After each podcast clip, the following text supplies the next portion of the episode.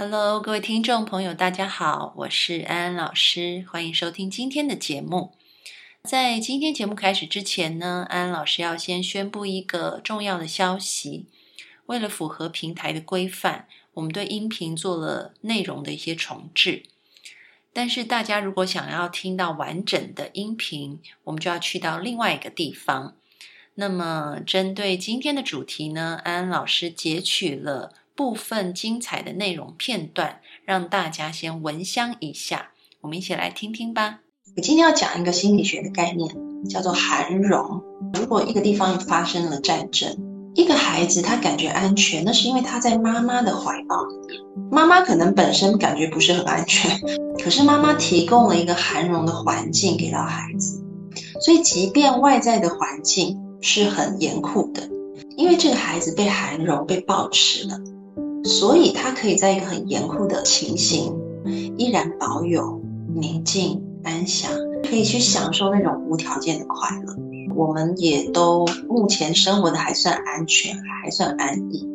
可是，我们常常觉得是不安全，因为很多的时候，我们并没有涵容自己的一个能力。怎么样子拥有这种涵容跟保持的能力？很大的重点是。我们的自我感是完整的。当威胁来临，我们一般人会觉得焦虑不安，是因为我们感觉到我们的自我被侵犯了，我们的自我好像变得不完整。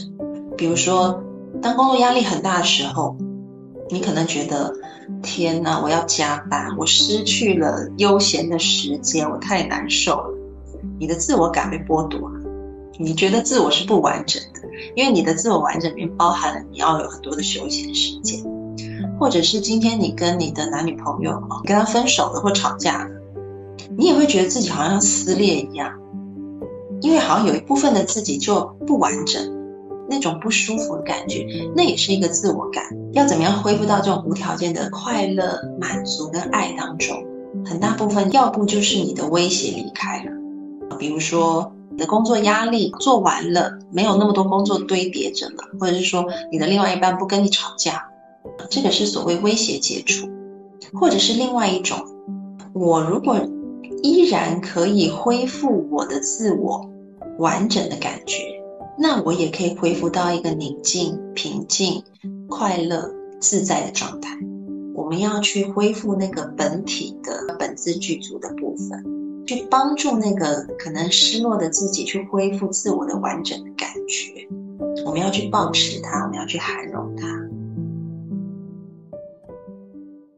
以上是本集节目的部分截取片段。想要听到精彩的完整内容，打开你的微信，搜寻赵安安 A N N，加入我的公众号，在下方栏目点击音频福利就可以收听喽。我在那等你，快来吧！